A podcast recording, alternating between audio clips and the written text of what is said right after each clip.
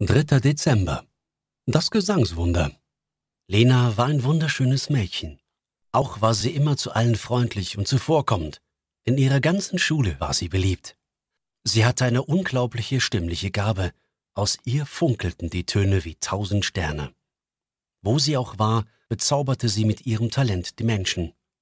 Doch das Schicksal meint es manchmal einfach nicht gut. Nicht einmal mit den nettesten Menschen der Welt.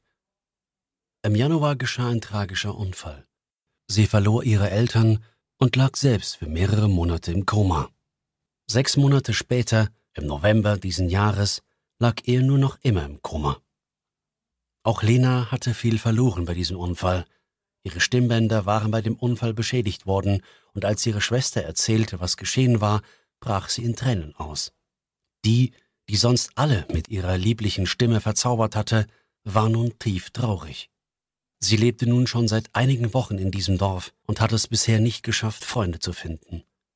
Dies sollte sich jedoch heute drastisch verändern. In den letzten Monaten hatte sie verzweifelt die Grundlagen der Zeichensprache erlernt. Zufrieden war sie jedoch nicht. Sie schaute sich immer wieder Fotos und Videos von ihren Auftritten an und brach jedes Mal in Tränen aus. Auch ihre Instrumente verstaubten in einer Ecke ihres Zimmers. Sie widmete ihnen oft noch nicht mal einen kleinen Blick. Doch als sie heute aufwachte, war etwas anders. Die Ärzte gaben ihr damals nicht viel Hoffnung, dass sie je wieder reden können würde, und doch stand sie nun vor dem Spiegel im Bad und hatte ein mulmiges Gefühl. Am Abend sollte sie zu einem kleinen Konzert in einer alten Scheune.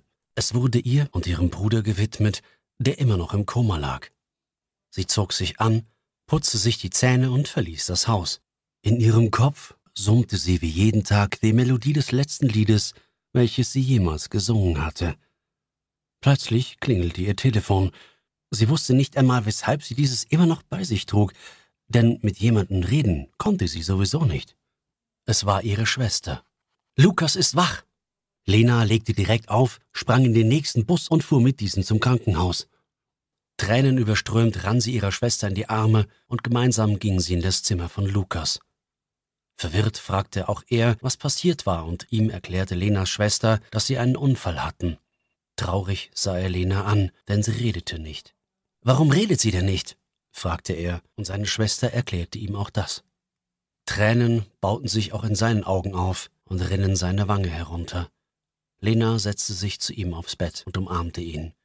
Lange bleiben konnte sie jedoch nicht denn schon in wenigen Stunden war das Konzert und die Ärzte wollten noch einige Tests mit ihm machen, ehe er das Krankenhaus verlassen können würde.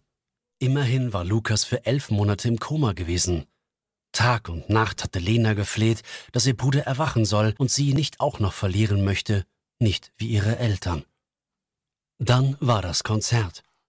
Ihre damaligen Freunde aus ihrer alten Heimat hatten alles daran gesetzt, Lenas großes Vorbild auf die Bühne zu bringen.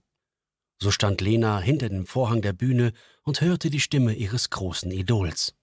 Sie sang ihr Lieblingslied. Wieder vermischte sich ein mulmiges Gefühl mit ihren anderen Gefühlen. Ihre Stimmbänder, sie, sie schmerzten nicht mehr. Was? fragte sie aus Versehen laut und deutlich mit ihrer Stimme, und sowohl ihre Freundin als auch ihre Schwester schauten sie verwirrt an. Hast du was gesagt? fragte ihre Schwester und traute ihren Ohren nicht. Ich kann reden, stammelte Lena. Ein medizinisches Wunder war geschehen. Sie erlangte ihre Stimme wieder und das am selben Tag, an dem auch ihr Bruder wieder aus dem Koma erwachte. Sie sprang auf die Bühne und klingte sich mit in das Lied ein.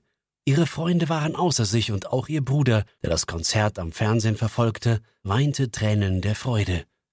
War dies alles Schicksal? Oder hatte hier doch der Weihnachtsmann seine Finger im Spiel?